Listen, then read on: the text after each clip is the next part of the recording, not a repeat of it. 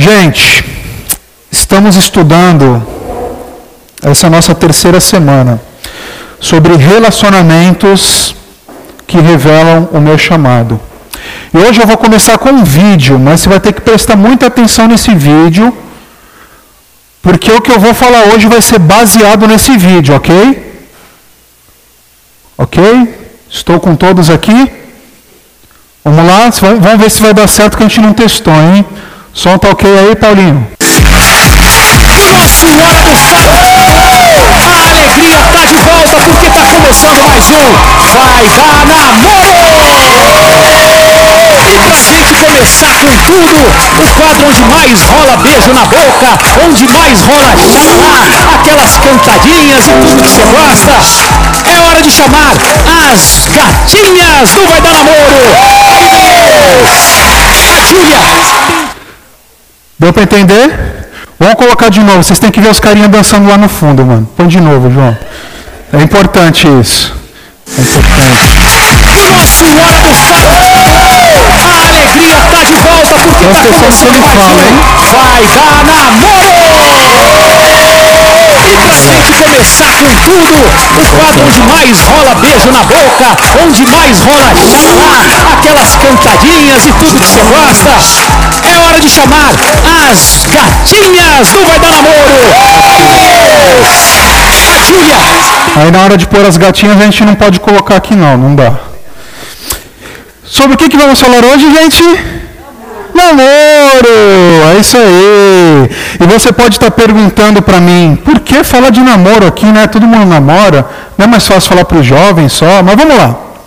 Eu tenho aqui uma descrição, uma notícia que eu peguei, muito legal, de 1 de maio de 2022, tá bom? Que fala assim, ó, as inscrições Vai Dar Namoro 2022 já estão abertas a qualquer pessoa que procure um grande amor. O quadro faz parte do programa Hora do Faro e é transmitido pela emissora Record e conquista fãs de todo o Brasil.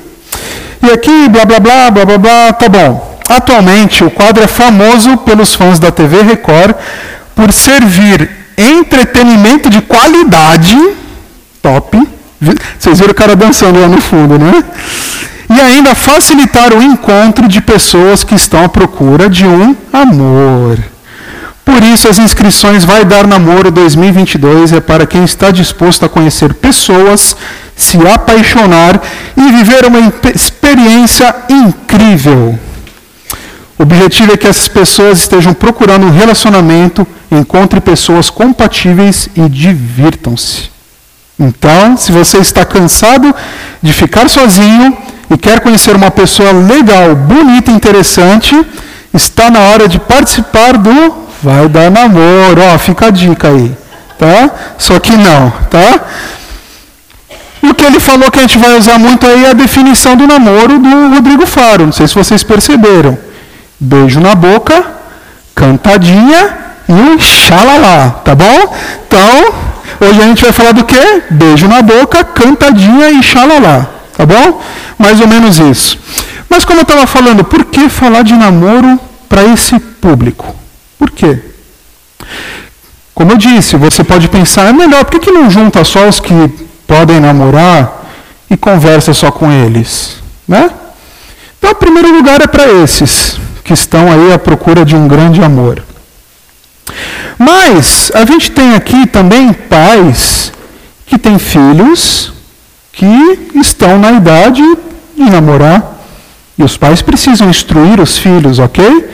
Então você que é pai de um jovem aí, de alguém que julga que está na idade para namorar, essa mensagem é para você.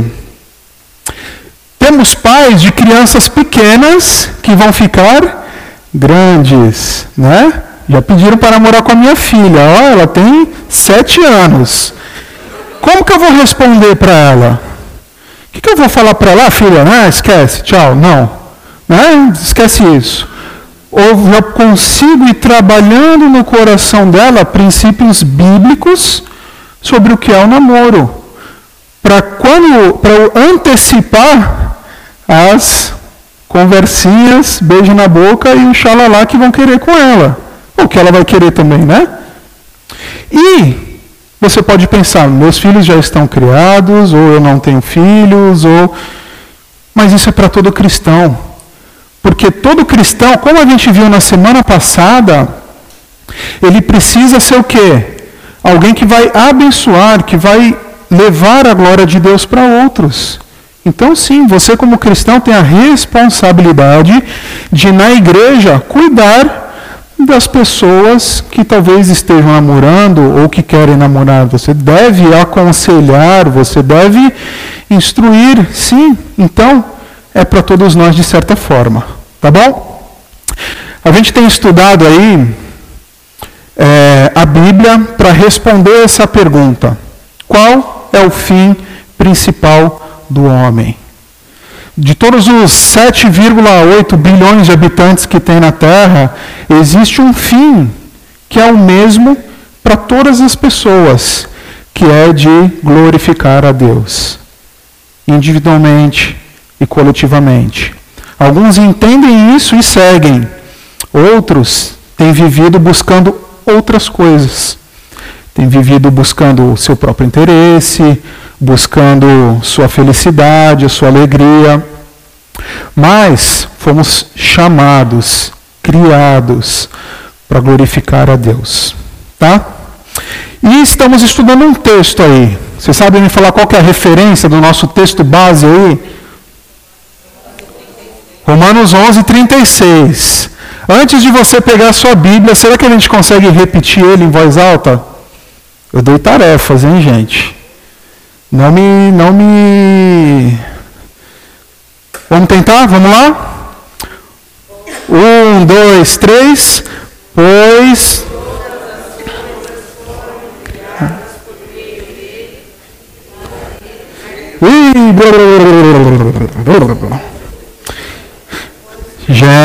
Gente, gente, ó, não me decepcionem. Eu sou muito bonzinho, gente. Dá uma olhada aí, dá uma relembrada. Olha aí, relembra.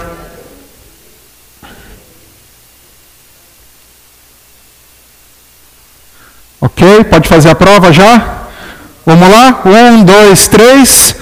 Pois.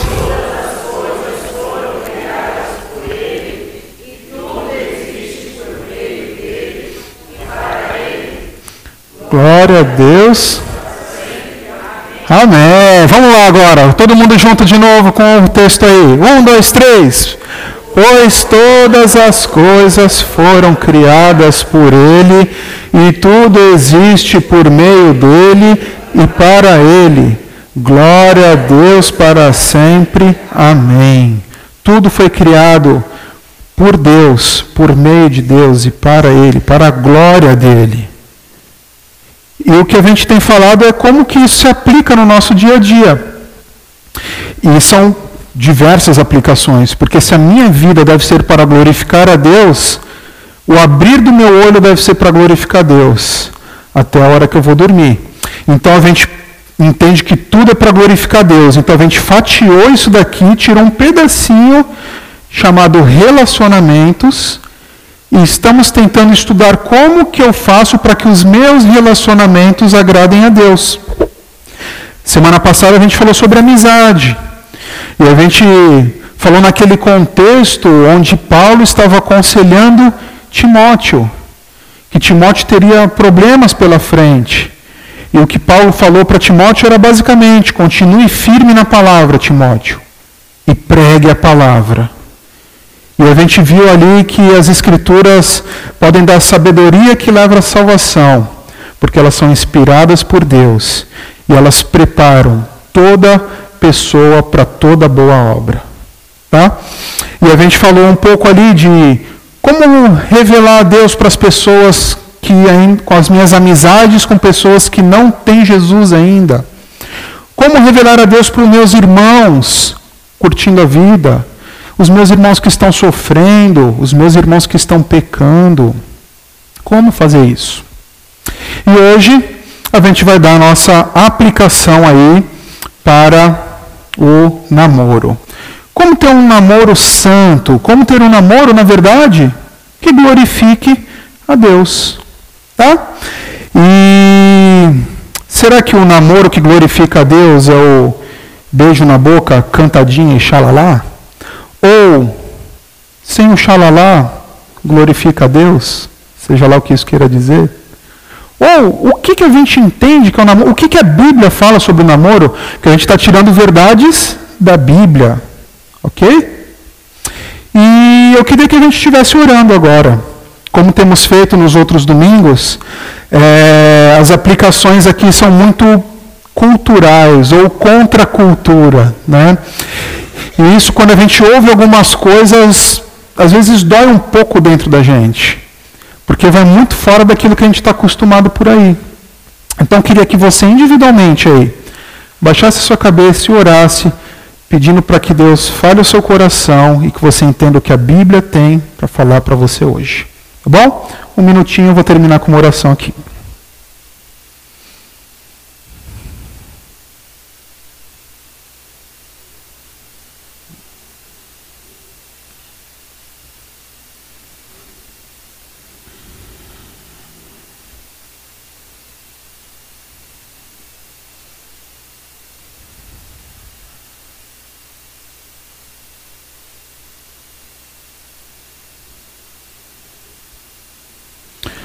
Senhor, obrigado por esse tempo.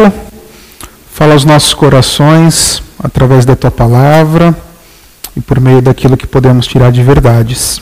Em nome de Jesus. Amém. Vamos lá. E para a gente falar de namoro, eu queria trazer isso aqui para a gente para começar, tá? Basicamente, quando a gente pensa no mundo ideal, naquilo que a gente idealiza, de casamento, a gente vai começar por aqui, com a paixão. Quando saem coraçõezinhos dos nossos olhos por alguém, certo? E aí você começa a sentir algo por alguém e você toma coragem, ou a outra parte toma coragem, e vocês começam um namoro. Nós, pessoas. É um relacionamento, tá? E isso vai caminhando, vai andando, até que isso daí vira um noivado e termine em um casamento. Ok? Se a gente for pensar no fluxo, é mais ou menos isso daí. Tem uma paixão que vira um namoro, fica sério, vira um noivado, tem um pedido de casamento de joelhos com um anel de brilhante na mão, aquele negócio lindo, né? E o casamento. Só que para a gente ver como isso é cultural nosso, da onde a gente vive, como é isso que é algo que a gente inventou, Vamos ver outras realidades aqui. Por exemplo, uma realidade aí de invasão de tribo, como acontece lá no, e muitas vezes tem acontecido lá na África com aquele grupo Boko Haram. Eles entram numa vila, raptam todas as meninas, elas são levadas embora e se tornam esposas de guerrilheiros. Acabou. Casamento é isso. E ela vai viver a vida inteira com aquele cara maltratando ela, judiando dela, e vai ter filhos, e vai cuidar dos filhos. É isso. Isso tem a ver com a nossa cultura? Não. E é errado também, tá, gente? Mas existe. Existem também as culturas do dote, né? Que é você é, tem a pretendente ali, né? o, o o noivo precisa pagar um dote, ou a família do noivo precisa pagar um dote, e acabou. E você nunca viu aquela pessoa, você não se apaixonou por aquela pessoa. Simplesmente olhou de longe, fez um contrato ali, vai ser legal isso daqui, ok, juntou e pronto. Né? Não sei se vocês se lembram, mas da última vez que o Júnior e a Karen estiveram aqui, eles falaram sobre isso que lá a cultura é do dote, que ela até falou que tem que pagar um boi, sei lá, uma coisa assim. Tá vendo? Recebeu boi, tá? Existe. É errado? Não, tá lá. E existem também comunidades onde o casamento são acordos de tribos com tribos. Ah, eu quero unir a minha tribo com a sua tribo, então a minha filha casa com seu filho e isso vai trazer paz para gente. Tá bom? Então, namoro tem aqui na nossa cultura e no nosso contexto. O mundo inteiro não é só a gente. Existem outros contextos. Mas o fluxo normal da nossa sociedade, da nossa cultura, onde a gente vive, é esse daqui. Paixão, namoro, noivado, casamento, deu tudo certo, que lindo, maravilhoso, foi. E para a sociedade atual, e a gente vai dar uma olhada daqui a pouco pra, mais para longe, o namoro já até perdeu muito essa questão aqui, né? Porque no namoro, o que a gente ouve hoje, a gente pode presumir coisas óbvias quando a gente está falando de namoro com os nossos amigos, ou assistindo alguma coisa na televisão, que é a parte sexual, um relacionamento sexual. É, tem namoros que existem outros parceiros sexuais, não só os dois. Namoro pode ser morar junto, mas estou namorando, mas estou morando junto. Não, não é meu marido, é meu namorado, mas mora junto. Existe isso na nossa cultura hoje. Tem aquele estilo, mora um pouquinho lá, um pouquinho com a mãe, depois mora um pouquinho com a namorada, depois um pouquinho com o pai, né?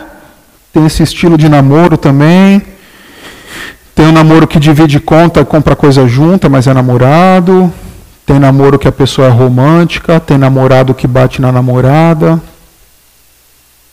Está uma bagunça. Se a gente olhar para a sociedade, namoro hoje é uma bagunça.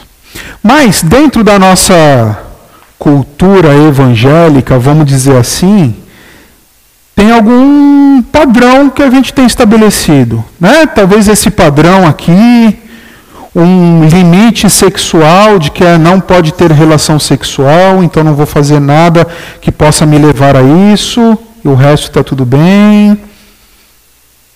Fica uma pergunta: como glorificar a Deus através do namoro?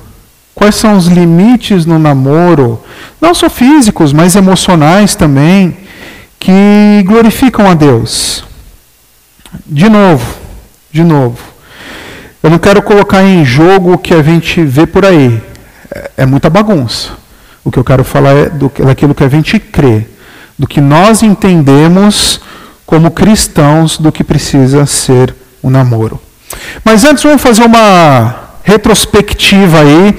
Isso daqui eu fiz estudando um pouco, fazendo umas entrevistas com pessoas da igreja aqui, os mais velhos, tá? Mas como que era o namoro nas décadas de 10 e 20? Tá? Isso aqui eu tive que pesquisar, porque não tem ninguém aqui que namorou na década de 10 e 20, tá bom? Para namorar, os jovens precisavam de uma pessoa que era chamada de alcoviteira. Não sei se vocês já ouviram falar disso daí. Era uma pessoa que levava e trazia recados. Então pegava o recado e álcool. Era que agita, né? Pegava o recadinho ali, trazia aqui, pegava o recadinho daqui, levava ali. Os namorados podiam conversar na sala da namorada, né? Na, com, e sob supervisão dos pais. Tá? Então, tem uma típica foto de um namoro aqui nas décadas de 10 e de 20, tá bom? Tá vendo que bonito? Olha lá, ó. A cara de feliz do namorado aqui, ó. É cara de feliz do pai do namorado, da, da namorada aqui, ó. É mais ou menos assim, tá? Eles não tinham privacidade nenhuma, eles não podiam conversar sem ninguém, sem que ninguém, eles não tinham intimidade nem para conversar. Alguém estaria ali totalmente ouvindo o que eles estavam conversando. OK? Mas o tempo foi passando e a gente tem aí os namoros nas décadas de 30 e 40, tá bom? Foi permitido que os jovens namorassem no portão. Ah, olha aqui, ó. Isso dava privacidade para eles poderem conversar sem serem ouvidos. Porque na janela de casa tinha alguém ali, ó, olhando o que eles estavam fazendo. E tinha hora marcada. Vai vir aqui de tal hora até tal hora e depois vaza. Tá? Era assim. E leves toques nas mãos passaram a ser permitidos. Leves toques nas mãos. Vocês verem como as coisas vão mudando. E o horário determinado sempre pela família da mulher, tá bom? Décadas de 50, Cadê as senhorinhas? Não veio? Ah, tá aqui. Ó, a Carol foi na célula das senhoras para pegar essas informações, tá bom, gente? O negócio aqui é real, é baseado em fatos reais, tá bom? Nas décadas de 50 até 60, levar uma namorada no carro era sinal de levar para um motel. E quem fazia isso era só as prostitutas.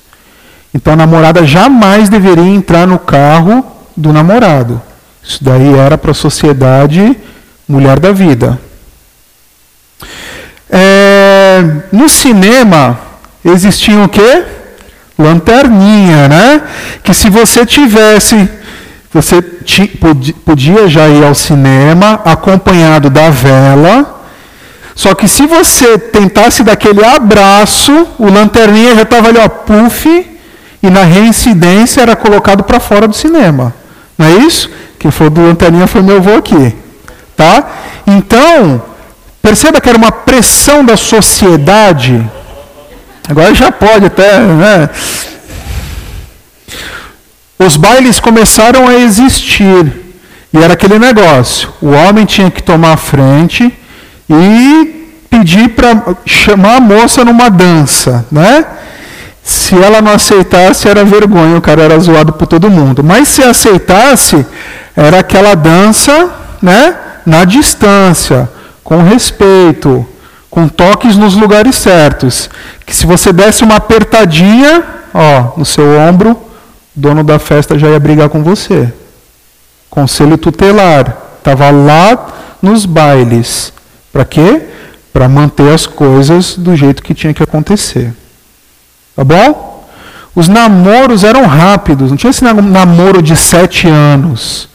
Era assim, ó, conheceu, namorou, é isso aí, tá bom? Poucos meses, case e acabou. Era assim. E partiu da, da, da, década de 50 aí, nos anos 60 e 70, veio a revolução sexual. Aí as coisas saíram do, das estribeiras aí. Aí foi a bagunça, que é a pílula, o sexo livre, o aborto, cada um faz o que quer. E aí as famílias começaram a se dividir entre, entre as tradicionais e as modernas, né? Então, nas décadas de 60 e 70 aí, as famílias mais tradicionais continuaram tentando manter os bons costumes, mas as, aos poucos as coisas foram afrouxando. Na década de 80, nos anos 80, mesmo nas famílias mais tradicionais, você já podia sair de carro com a sua namorada, você já tinha certa liberdade para sair sem a vela estar tá junto, tá? E as coisas aconteciam? Claro que acontecia, gente, mas não era o que os pais queriam. Não era aquilo que a sociedade falava, isso é legal. De um lado, as tradicionais. As outras, a bagunça já estava feita. Nas outras, a AIDS já estava tomando conta de tudo, já era competição em baile de carnaval para ver quem beija mais, e todas essas coisas aí que a gente sabe. Décadas de 90 e 2000, aí já era, né? Ficar e beijar na boca, não tem compromisso para nada namoro se tornou coisa para um relacionamento mais sério. E nos anos 2010, 2020 que a gente vive, ficar é transar. No ambiente fora da igreja, namoro é ter petiscos do casamento. Beijo na boca, cantadinha e xalalá, segundo o nosso grande poeta aí, que, a gente, que vai nos guiar no dia de hoje. Tá bom? Estamos falando de uma observação da sociedade. Veja como o namoro foi criado na nossa cultura e mudou. Por que mudou? Porque ele é uma criação da cultura. Ele não está baseado em nada. Ele não está baseado numa, numa lei, num código. As coisas culturais vão mudando. E na maioria dos casos, para pior, porque o nosso coração é mau. Tá bom? Vamos continuar aqui. Ficam algumas perguntas. Como glorificar a Deus com o namoro? Como que eu vou glorificar a Deus com o namoro? Quais são os limites de um namoro que glorifica a Deus? De novo, não só limites físicos, emocionais, a gente vai falar um pouco sobre isso também. Quais são os objetivos de um namoro que glorifica a Deus? Por que, se eu quero glorificar a Deus, o que, que eu vou fazer com o meu namorado, com a minha namorada? Para que qual é o objetivo disso? E, claro, o que a Bíblia fala sobre o namoro, que a gente quer ver de acordo com a Bíblia. Ok? Abram suas Bíblias aí, por favor, Gênesis capítulo 2. A gente vai passar voando por esse texto aqui, mas a gente vai começar falando sobre casamento, tá bom? Antes do namoro, a gente vai falar sobre casamento. Gênesis capítulo 2, versículo 18, a partir do 18. O texto fala assim: Depois o Senhor disse: Leiam para mim? Não? Não é bom?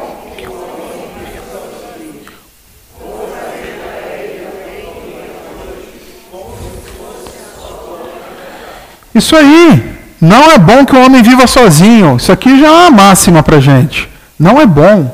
Não é legal viver sozinho. Não é bom. No próximo estudo a gente vai falar sobre os solteiros e celibatários, tá bom? Mas hoje a gente vai falar sobre namoro. Então o que Deus está falando aqui, que de certa forma não é legal, não vai dar certo esse negócio de homem viver sozinho. Deus nos fez para casar. E Deus fala assim: vou fazer para ele alguém que o ajude como se fosse a sua outra metade, para completar. Homem sozinho e incompleto. Homem com a mulher completo. O texto continua. Depois que o Senhor Deus formou da terra todos os animais selvagens e todas as aves, ele os levou ao homem para que pudesse dar, para que pusesse nome neles. Deus deu trabalho para Adão. Adão, vai trabalhar, não vai ficar vagabundeando aí não. E eles ficaram com um nome que o homem lhes deu. Ele pôs nome nas aves, em todos os animais domésticos e selvagens. Mas olha o destaque aqui. Mas para Adão não se achava uma ajudadora que fosse como a sua metade. Faltava algo para Adão, faltava uma metade para Adão. Então, o Senhor Deus fez com que o homem caísse num sono profundo. Enquanto ele dormia, Deus tirou uma das suas costelas, fechou a carne naquele lugar. Dessa costela, o Senhor formou uma mulher e a levou ao homem. Então, o homem disse, quando ele olha a Eva, né? Caramba, agora sim, essa é carne da minha carne, osso do meu osso. Ela será chamada de mulher, porque Deus a tirou do homem. E é por isso, atenção aqui, que o homem deixa o seu pai e a sua mãe para se unir com a sua mulher, e os dois se tornam uma só pessoa. Essa daqui é uma observação que Moisés faz. Lembra que eu falei que Moisés, que escreveu Gênesis para o povo lá no deserto? Moisés está contando a história, como Deus criou. Aí ele para e faz uma observação. Gente, é por isso que o homem deixa seu pai e sua mãe para se unir com a sua mulher. E os dois se tornam uma só pessoa. Entenderam, gente? Vou continuar a história. É uma observação de Moisés isso daqui. Tá? Isso é o casamento. Não é bom que o homem viva só. Deus nos fez para casar. O homem deixa pai e mãe e vai se tornar uma só pessoa com a sua esposa. Deus criou o casamento para completar o homem. O homem e a mulher se completam. O casamento é uma instituição que Deus criou para que pudesse cumprir o seu chamado de dominar toda a terra e espalhar a glória de Deus. Mas calma aí, a gente vai falar de namoro ou de casamento? Calma aí, por enquanto de casamento. Vamos lá. Efésios 5, 21 a 33. Abram aí, por favor. Efésios, capítulo 5. Aí saiu esquisito, né? Não saiu um aí, mas é de 21 a 33. Vamos lá. Abriram? Estão comigo? Sim? Não? Sim? Não? Vamos lá. Estou ouvindo páginas ainda. Flop, flop, flop, flop. Flop, flop. Vamos lá. A partir do 21. Sejam obedientes uns aos outros pelo respeito que têm por Cristo. Esposa, obedeça ao seu marido como você obedece ao Senhor. Pois o marido tem autoridade sobre a esposa, assim como Deus tem autoridade sobre a igreja. E o próprio Cristo é o salvador da igreja, que é o seu corpo. Portanto, assim como a igreja é obediente a Cristo, assim também a esposa deve obedecer em tudo ao seu marido. Marido, ame a sua esposa, assim como Cristo amou a igreja e deu a sua vida por ela. Ele fez isso para dedicar a igreja a Deus, lavando-a com água e purificando-a com a sua palavra. E fez isso para também poder trazer para perto de si a igreja com toda a sua beleza, pura e perfeita, sem manchas ou rugas ou qualquer outro defeito. O homem deve amar a sua esposa, assim como ama o seu próprio corpo. O homem que ama a sua esposa ama a si mesmo, porque ninguém odeia o seu próprio corpo. Pelo contrário, cada um alimenta e cuida do seu corpo como Cristo faz com a igreja, pois nós somos membros do corpo de Cristo. E aqui a gente não precisa continuar. A gente vai estudar esse texto quando for falar de casamento. Mas basicamente, o casamento é um ambiente onde o marido se sacrifica pela esposa, como Cristo se sacrificou pela igreja. Como que Cristo se sacrificou pela igreja? Morrendo. Tá? Assim o marido se sacrifica pela esposa. Marido tem a função de líder do relacionamento. Ele é o provedor da família. É o que vai estar na frente e o que vai ser cobrado por aquilo que ele fizer. A esposa glorifica a Deus se submetendo ao seu marido, sendo um complemento do seu marido, sendo parceiro em tudo. O casamento é um time, onde o marido e a mulher juntos trabalham, cuidam dos filhos e fazem tudo o que precisa ser feito para glorificar a Deus. Tá? O casal tem filhos, educa esses filhos e o casamento é aquela instituição dada por Deus para dominar a terra, encher a terra e espalhar a glória dele. Legal? Ok? Já sabemos o que é casamento. Agora vamos ver na Bíblia o que ela fala sobre namoro, ok? Nada. Tá? A Bíblia não fala sobre namoro. Não tem um texto que fale sobre namoro na Bíblia. Aí você vai falar: Te peguei, Marcelo. Você disse que a Bíblia era suficiente para tudo o que a gente precisava e todas as nossas questões. E agora o que, a gente faz? Calma aí. Vamos estudar a Bíblia. Ela não fala sobre namoro, mas ela traz princípios para a gente sobre o namoro. Porque o namoro é uma invenção social. Não existia namoro na época da Bíblia. Quem inventou namoro foi a sociedade foram os homens. Nos tempos bíblicos existia um noivado que era um contrato. Tá? Se você for ver lá em Mateus ou em Lucas, ele vai falar do contrato que José tinha com Maria, que era um contrato que era feito, que eles já estavam casados nos deveres, mas ainda não tinham nenhum relacionamento não tinham nenhum relacionamento sexual, nada disso, até que casassem efetivamente, e aí é que acontecia toda a intimidade e o casamento em si. Tá bom? Então não existia namoro. Não existia.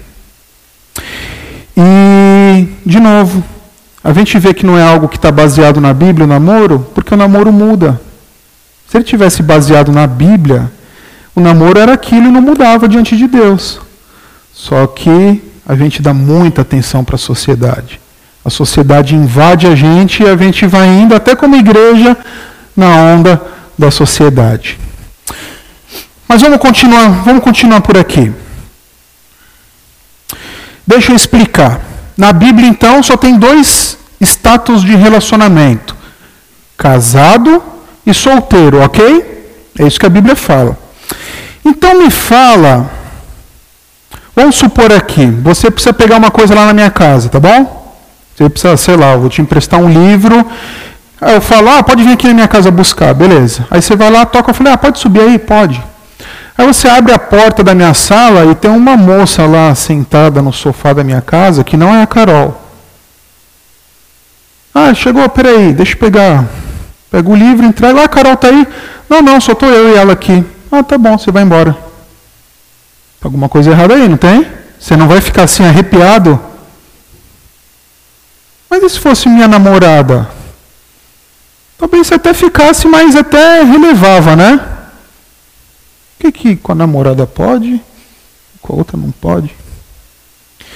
Se você visse um homem casado andando de carro de noite com uma moça da igreja, e você viu isso uma vez, sozinho com ela, duas vezes, três vezes, você vai achar estranho, não vai? Mas são dois namorados. Aí pode? Tem que ser no banco de trás. Aí pode? O Uber complicou para essas coisas mesmo, gente. Veja bem, e se fossem dois solteiros que não são namorados? Você ia falar, hum, tá rolando alguma coisa aí, porque não falaram nada, não tem nada oficial. Por que estão passeando de carro aí? Estão fazendo o quê? E se fossem namorados, eles podem fazer alguma coisa? O pai de uma jovem linda e você está aqui, vai começar a celebração, aí chega um outro jovem, abraça ela e dá um selinho na boca assim, ó. Você não. Você vai falar, como assim? O que está fazendo com a minha filha? Mas, se ela é namorada dele, aí pode. Mas não é só solteiro e casado? Onde entra o namoro aqui no meio, que a gente inventou e que a gente dá liberdades nesse status social que a sociedade inventou? Como que é isso? Quem deu autoridade?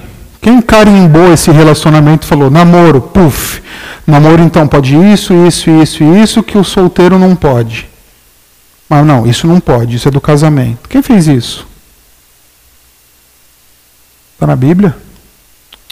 Não está. Sociedade fez isso. A igreja abraça e a vida segue. Não é só uma questão física, mas outras coisas que às vezes são mais difíceis de diagnosticar acabam entrando nesse relacionamento que a gente chama de namoro, que são complicadas. Por exemplo, vamos lá. Namoro não deve ter entrega do coração. Você já percebeu, às vezes, como namorados parece que são casados já? Eu não consigo viver sem essa pessoa. Eu não consigo ficar dois dias sem ver ela. E aquele apego emocional. E nós, minha vida sem você não existe. Calma aí, você não casou ainda. se esse namoro acabar, o que você vai fazer? Vai ficar em depressão? Vai se matar? Quando estou sem você, eu fico sem chão. A gente vê de namoradas que são traídas durante o namoro e não, vou perdoar porque ele é o amor da minha vida. Gente, pelo amor de Deus, se você foi traída no namoro, você vai ser traída no casamento. Não tem que perdoar nada, esse, esse cara não te merece. Namoros que os dois se excluem do grupo. Sabe, quando começa a namorar, não quer mais saber da célula, não quer mais saber, não quer mais sair. Por quê? É uma dependência emocional, é uma coisa muito forte. Você está dando a sua emoção para uma pessoa que não decidiu casar com você ainda. Que não falou sim, eu vou ficar com você para o resto da sua vida. Então não é para entregar o coração para essa pessoa.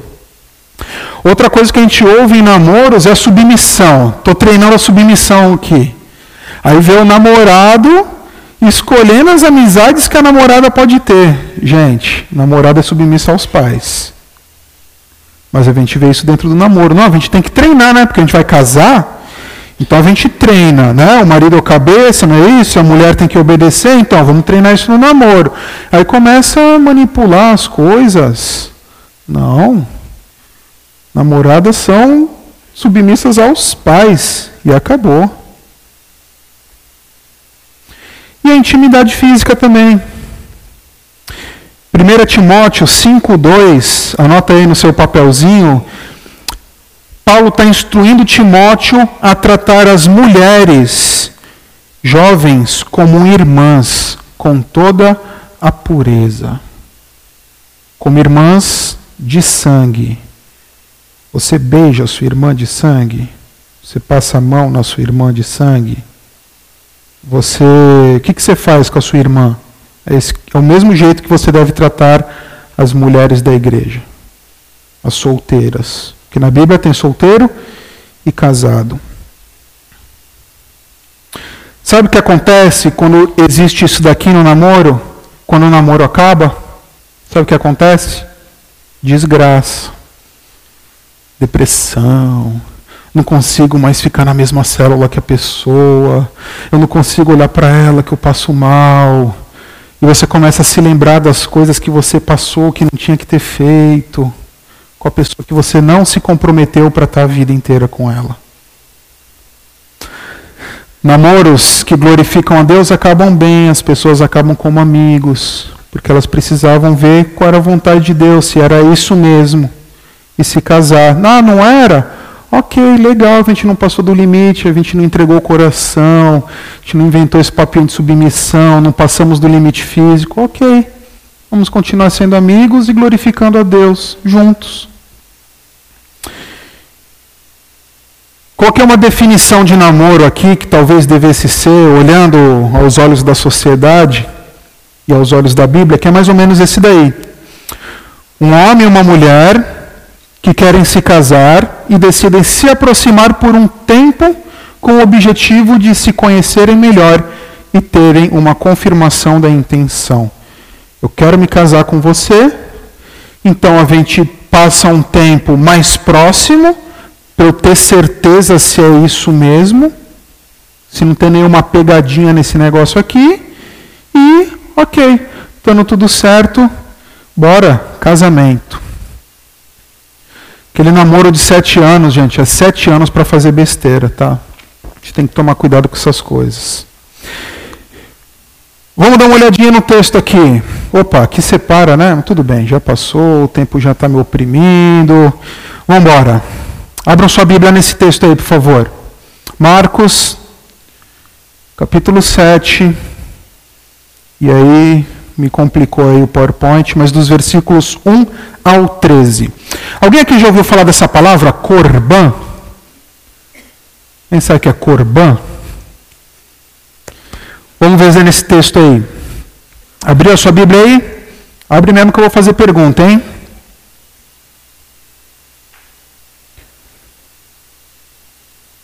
Alguns fariseus, versículo 1, alguns fariseus e alguns mestres da lei que tinham vindo de Jerusalém reuniram-se em volta de Jesus.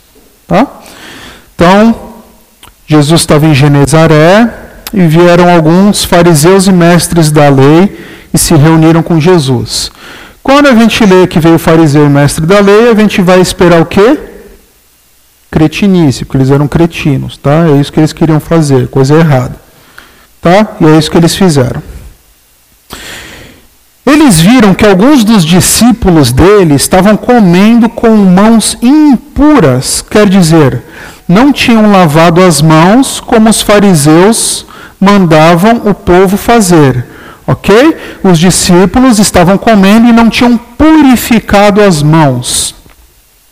Versículo 3 e 4 explica para nos contextualizar.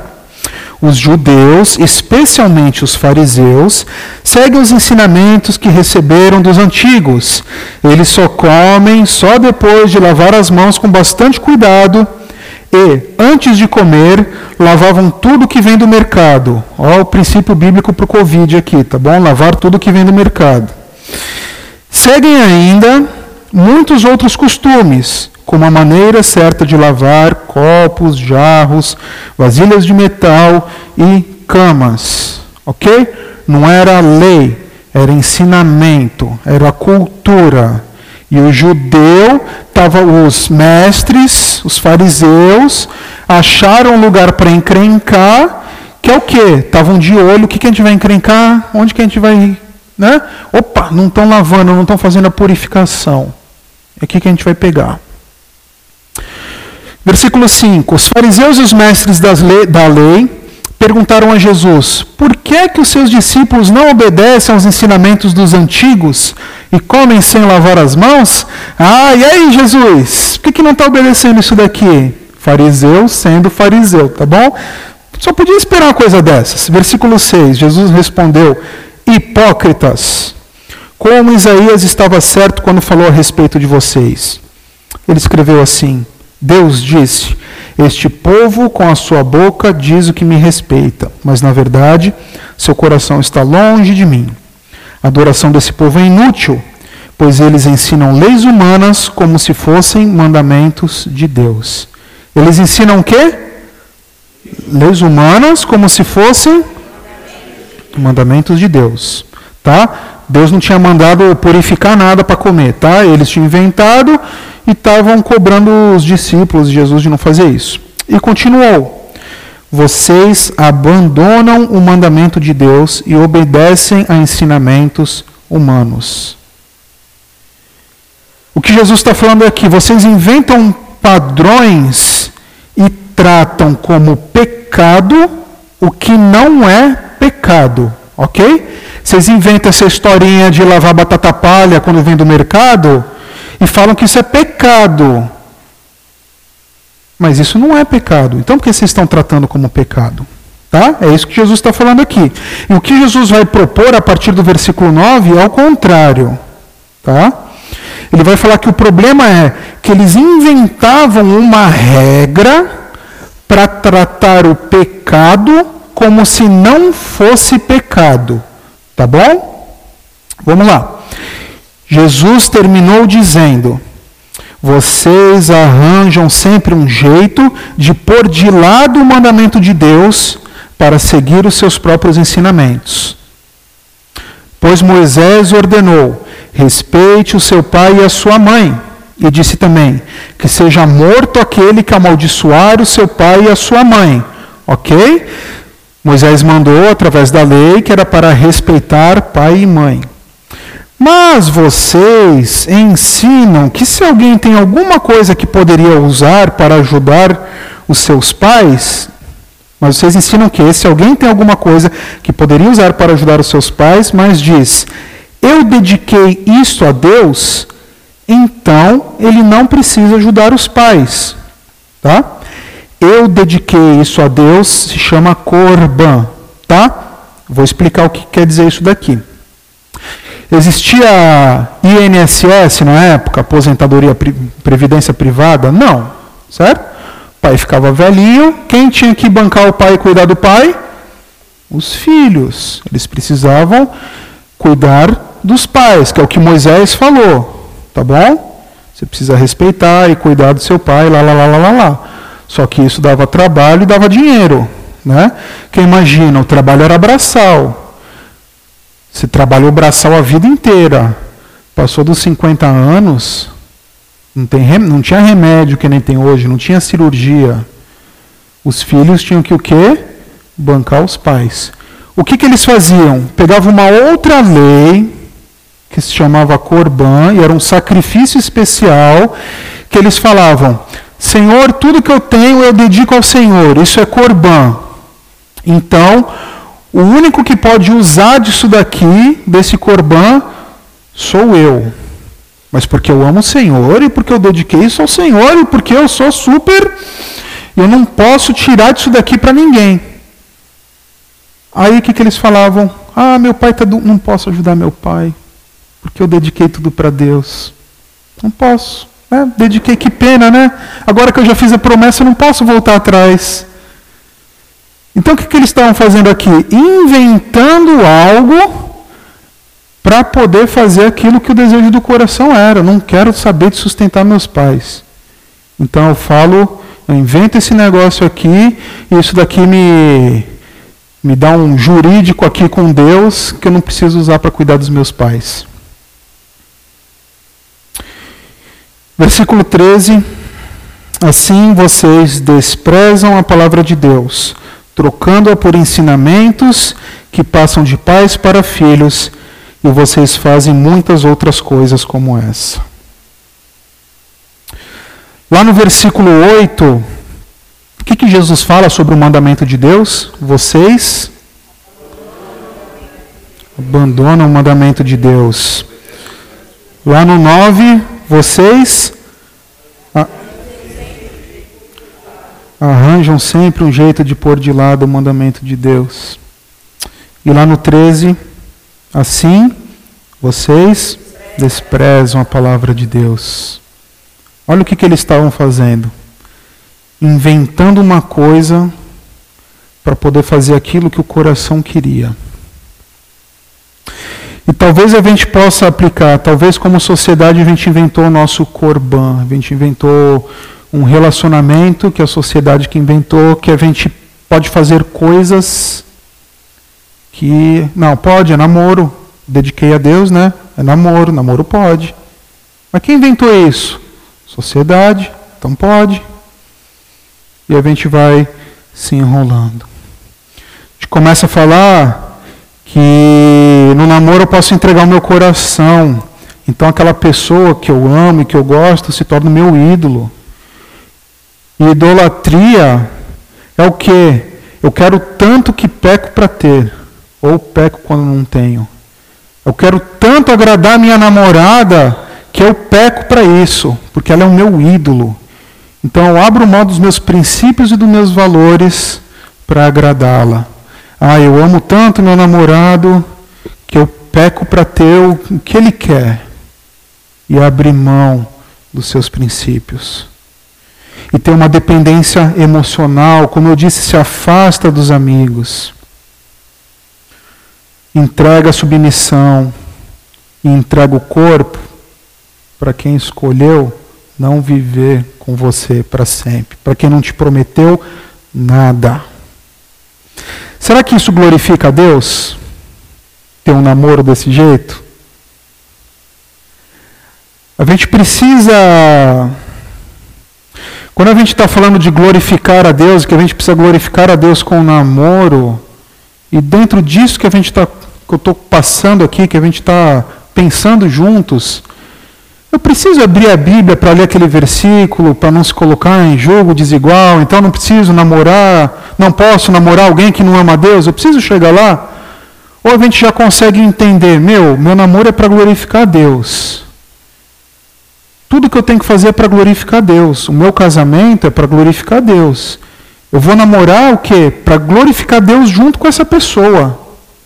Como que eu vou namorar alguém que não é cristão? Tem alguma lógica nisso? Não tem. Não tem, porque essa união não vai glorificar Deus. Objetivos de vidas separados. Objetivos de vida separados. A vida do cristão deve ser: fomos criados para glorificar a Deus. Dentro do namoro também. E agora vão cinco dicas Cinco conselhos para começar a namorar, tá? Se você tem algum amigo aí que quer começar a namorar, ou se é você mesmo, vou colocar cinco dicas aqui, cinco conselhos, tá bom? Para ver se você tá legal para começar a namorar. E você pode aplicar isso quando a sua filha fala, papai, eu encontrei o homem da minha vida. Aí você, pai, vai falar, meu Deus do céu. Aí você vê a cara do homem da sua vida, ele tem dois bigodes para cá e dois para cá. Chega lá de cabo, tio, ô tio, e você fala, meu Deus, esse é o homem da vida dela. Ela fala, papai, eu, eu, eu, estou apaixonada, eu nunca amei ninguém tanto assim. Aí você fala, ah, filha, não, por favor. Isso aí. Aí você coloca os cinco, cinco dicas aqui, tá bom? Primeiro um conselho geral, bônus. Namoro é para coisa de gente grande, tá? Namoro não é para juvenil não, tá bom? Namoro não é para gente que não sabe o que é da vida ainda, tá? E quando eu falei isso daqui em São Vicente, no domingo seguinte, eu pedi para darem alguma um testemunho e veio um adolescente e falou: "Não, quando eu vi que não era coisa para juvenil, não é mesmo, então tem que esperar um pouco mais". Então, não é coisa para juvenil, é coisa para gente grande, tá bom? primeiro lugar, namore só se estiver emocionalmente preparado. Como a gente viu lá em Efésios capítulo 5, que a gente leu rapidamente aqui, a gente vai ver mais para frente quando for de casamento. O casamento, e se você está namorando, você está buscando o casamento, e se você quer namorar com homem, você quer um homem que vai ser um homem que vai lidar no casamento conforme a Bíblia quer que ele lide no casamento, ok? Ele precisa ser alguém que vai ter o quê? A responsabilidade da liderança. Tá bom? Você precisa estar pronto para casar e pastorear sua esposa e os filhos. Porque casou pode vir filho a qualquer segundo. Então, a pessoa que busca namorar, emocionalmente ela tem que estar pronta para ter uma esposa e filhos e pastorear essa família.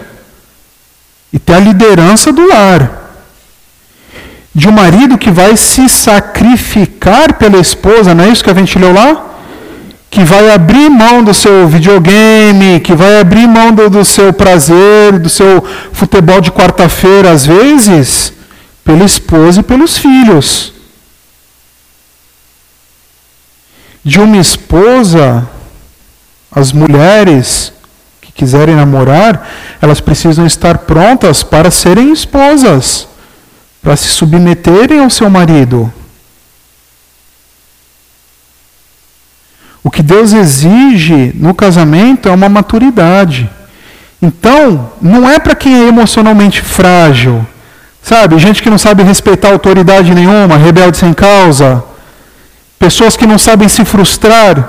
Ai, não vou sair do emprego porque tá, tá muito difícil para mim, eu não aguento essa pressão. Casamento é pressão, gente, porque tem, tem pressão no casamento, sim. Você precisa estar emocionalmente pronto para isso. Se você não consegue lidar com pressões no dia a dia, você não está pronto para namorar, porque você não está pronto para casar. Não é para pessoas que são surtados emocionais, né? Qualquer coisa sair chutando tudo aí, batendo, dando. Não. Você vai fazer isso em casa? Eita, teu marido, tua esposa, um dos dois surta, sai chutando tudo, vai embora e aí? É isso que Deus quer do casamento? Se trata antes. Não é para pessoa que não aprendeu a obedecer né, para a pessoa que qualquer serviço que passa tem problema. E é sempre dos outros, nunca é meu, né? Pensa se não é seu. Então você precisa estar emocionalmente preparado, porque casou já era, é para sempre. Namore só se estiver psicologicamente preparado. O que eu quero dizer com isso? Gênesis 2, a gente leu aqui, fala que os dois vão deixar pai e mãe. E uma das desgraças dos casamentos, o que causa muito problema, é filhos que não deixam pai e mãe. Fisicamente, às vezes, vai morar com o pai ou com a mãe, ou aqui na cabeça, não consegue se desligar, tem que falar com a mãe todo dia, tem que falar com. tem que depender do pai para fazer as coisas. Se não está pronto para desligar, cortar esse vínculo, deixar pai e mãe, agora tem uma outra família com essa pessoa aqui, não está pronto para namorar. Tem que estar tá preparado para as adversidades da vida. E se a esposa adoecer? Você está pronto para ter uma esposa doente? Uma esposa que aparece um câncer terminal? Isso pode acontecer. Está pronto para um marido que entrou em depressão? O que, que você vai fazer?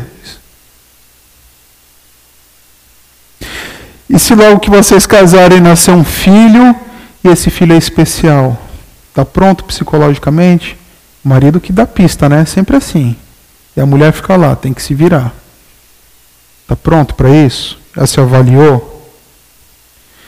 Precisa tomar decisões sozinhos, claro que aconselhados, mas agora é a família. Está pronto para tomar decisão? O que, que eu faço? Perdi um emprego, vamos apertar aqui, vamos ter que se mudar ou pagar a conta de luz e está pronto para isso? Como lidar com filhos rebeldes, difíceis? Namore só se estiver agora o quê? Financeiramente preparado. Provérbios 24, 27. Anota aí. Fala assim: Não construa sua casa, nem forme o seu lar, até que as suas plantações estejam prontas e você esteja certo de que pode ganhar a vida. Não estou falando de ser rico, não estou falando de ter casa própria, não é isso. Mas a pessoa que solteira, morando com os pais, não sobra dinheiro, num contexto normal, tem alguma coisa errada. Você vai se casar, não vai ter ninguém para. Né? Homem preguiçoso, não casa com homem preguiçoso. Pode dar esse conselho. Mulher, Jovens, não casem com homens preguiçosos. Isso vai ser uma desgraça para sua vida. Tá? Preguiça é pecado, tá bom? Vai fazer o quê? O homem vai ficar em casa no videogame e a mulher vai trabalhar para sustentar a casa? Solteiros que vivem endividados provavelmente levarão isso para o casamento.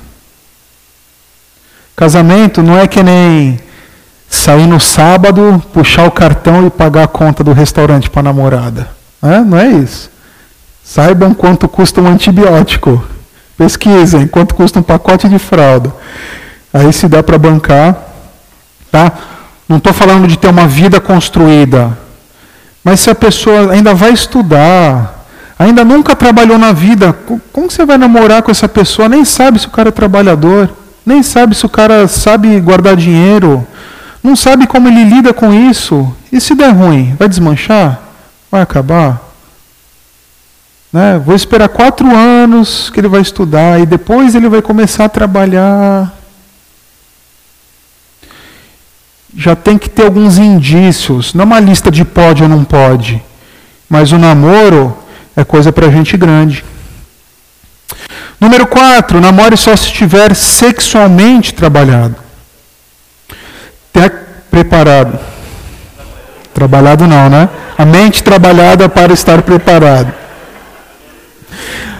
Ó, quando a gente fala de da parte sexual, o que, é importante a gente relevar aqui?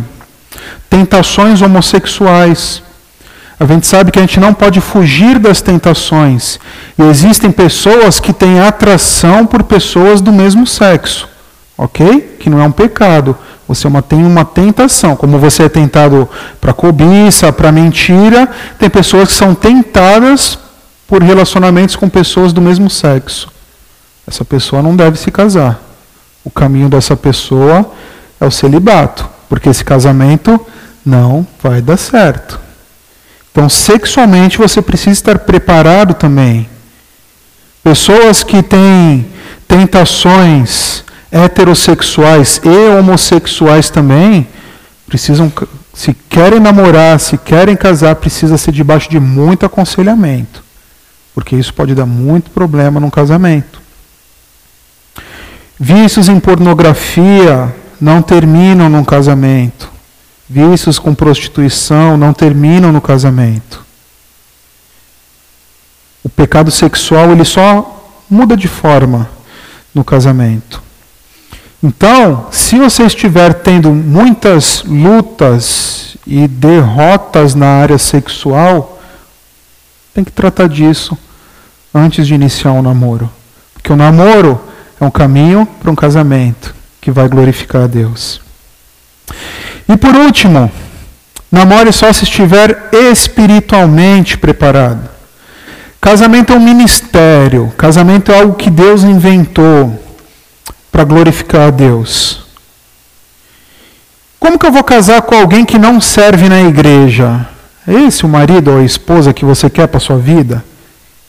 Que você vai, ele até vai na igreja, mas não, não anda, né?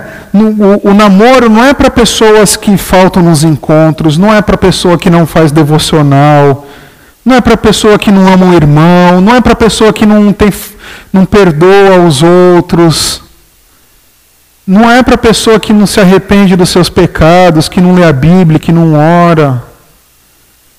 Casar com um descrente é ruim, gente. É escolher o diabo para morar na sua casa, é basicamente isso. Porque você está querendo glorificar a Deus e a outra pessoa não vive para glorificar a Deus, ela vive para o próprio desejo. Como que vocês vão fazer isso juntos, glorificar a Deus? E às vezes a gente releva essas coisas. Ah, não, vai melhorar, vai. Ele está melhorando. Mas está melhorando há quanto tempo? Há uma semana ele está fazendo devocional. Nossa, perseverança, né? Você vai largar a educação dos seus filhos numa pessoa que é fraca na fé? Precisa de preparo. Aí você está falando, pensando, ah, Marcelo, está exagerando, né? Assim não vou namorar nunca, né? Isso daqui é uma lista para casar, não é uma lista para namorar. Mas namoro é para quê? É para casar. Então você já consegue antes encontrar é, indícios de que, meu, se isso não está resolvido agora, será que vai estar tá resolvido no casamento? Vale a pena entrar nessa? Se o objetivo da minha vida é glorificar a Deus. Agora, se o objetivo da sua vida é casar com quem você ama e ser feliz, namore e case e pronto, acabou. Agora, se o objetivo é glorificar a Deus, aí você tem que pensar um pouquinho mais. Não sei se você daria o seu carro, vamos supor que seu carro quebrou o câmbio, e você vai levar num mecânico, aí o mecânico fala assim, ó, eu nunca arrumei câmbio na minha vida, tá? Mas eu vejo uns vídeos no YouTube aqui e eu consigo arrumar seu carro, tá bom? Você ia deixar seu carro lá? Não ia deixar. Você não ia. Ou então se você vai lá no médico, ele fala, ó, oh, você tem um tumor aí, você precisa operar, procura especialista. Aí você vai no especialista e o cara fez zero cirurgias na vida e viu zero cirurgias. Ele, não, mas tem livros aqui, eu vou ler os livros, vou conseguir te operar. Você ia ser operado por essa pessoa? É. Às vezes a gente tem que medir se uma coisa ou outra vale a pena. Quando a gente está falando de relacionamentos para a glória de Deus, é algo que tem muito essa questão cultural impregnado na gente. E a parte de namoro não pode ser uma brincadeira, né? Como revelar a glória com meu namorado? Encaro o namoro como solteiros que querem se casar. É isso. Solteiros que querem se casar para glorificar juntos a Deus. Poderia ter colocado aí. Para quê? Para que esse casamento espalhe a glória de Deus na terra. E agora eu quero terminar aqui nos deparando com a cruz, tá? Porque talvez pode, pode ter muitos pensamentos na sua cabeça nesse momento, tá? Se você é solteiro, olhe para a cruz e honre a vida eterna que Jesus te deu. Honre a Ele, honre pela vida que Ele te deu. Coloque o seu destino, seu relacionamento, a pessoa, o seu futuro aos pés da cruz. E fala, Cristo, que seja para o Senhor, que o que eu fizer na minha vida seja para te agradar. A gente vai falar sobre solteiros no próximo domingo. Próximo não, próximo é Júnior e Karen. Às vezes você pode pensar assim: sou casado, mas meu namoro não foi santo, não foi puro. E eu, quando eu paro para pensar nisso, fico mal. Fico mal porque eu passei dos limites. Sabe o que você faz? Peça perdão de uma vez por todas e coloque isso aos pés da cruz. Cristo já perdoou. Você não precisa viver com essa culpa. Coloque isso aos pés da cruz. Talvez use isso para aconselhar outros, para ajudar outros a não passar o que você passou. Aí você pode pensar, eu estou namorando, mas eu estou vendo que eu não estou preparado para o namoro. Isso ainda não está legal na minha vida. Eu preciso ajustar coisas e não está legal. O que fazer? Procure um cristão que possa aconselhar você. Procura, conversa, pede opinião e coloca essa situação aos pés da cruz. Jesus, eu quero te glorificar com o meu namoro. Como fazer isso? Eu continuo, paro. Você pode estar em crise agora. Coloque aos pés da cruz. Procure pessoas sábias que vão te dar conselhos bíblicos. Aí você pode estar falando assim também: estou pecando no meu namoro. Ou você pode estar conversando com alguém, aconselhando alguém que está pecando no namoro. Qual é o passo quando a gente descobre que está pecando? Pede perdão, se arrepende. Avalie se você vai conseguir continuar um namoro puro. Peça ajuda e coloque essa culpa aos pés da cruz. E faça tudo para não pecar mais. E se você não namora, mas vê que não está apto, corre atrás. Se tem pecados, se arrependa, mude. Se precisa servir mais a igreja, sirva. Se precisa amadurecer mais emocionalmente, amadureça. Pensa que o nosso corpo, a nossa biologia, ela se desenvolve, né? A gente, ninguém consegue segurar o desenvolvimento biológico. Um bebê vai crescer, vai se tornar uma criança, né? Mas muitos, a, a cabeça não evolui junto, né? Você já tem um corpo de um adulto, mas uma mente de uma criança. Precisa desenvolver? Desenvolve. Se tem pecado, se arrependa. Coloque-se diante da cruz. Para que a gente tenha namoros santos, que glorifiquem a Deus, e que muita gente aqui possa casar e São Vicente, nossos amigos, e que a gente possa dar glórias a Deus, porque famílias funcionais estão crescendo para que a glória de Deus seja espalhada pelo mundo. Estamos aqui para glorificar a Deus. E que nossos namoros não sejam beijo na boca, conversinha e xalala. E sim, glória a Deus, louvor a Deus. Que Deus se alegre, que Deus possa participar e estar tá junto nessa fase da vida, que é curta comparado com a vida inteira, mas às vezes é crítica, cheia de dificuldades e que precisa de uma interpretação às vezes maior, de um plano maior da Bíblia, para a gente entender aquilo que Deus quer para a gente. Tá bom? Vamos orar? Senhor, obrigado por essa noite. Obrigado pela tua palavra. Que como igreja, Deus, a gente possa buscar tudo que é bom, tudo que é puro, Deus, tudo que é perfeito, tudo que agrada ao Senhor. Tanto nas coisas que a gente faz, o que a gente pensa, no que a gente idealiza, tem como objetivo da nossa vida, como também nos nossos relacionamentos e ampliando hoje aqui nos nossos namoros. A gente sabe que o que a gente ouve, o que vem de fora é forte é, mexe com a gente. Mas a tua palavra já está escrita aqui há milhares de anos, Deus, e não muda, e é a tua verdade. Que a gente possa estar preso na tua verdade e assim glorificar o Senhor também com os nossos namoros. Que como igreja a gente possa se aconselhar, a gente possa se animar, a gente possa um ajudar o outro nessa caminhada de glorificar o Senhor. Inclusive naqueles que tem essa possibilidade de namorar.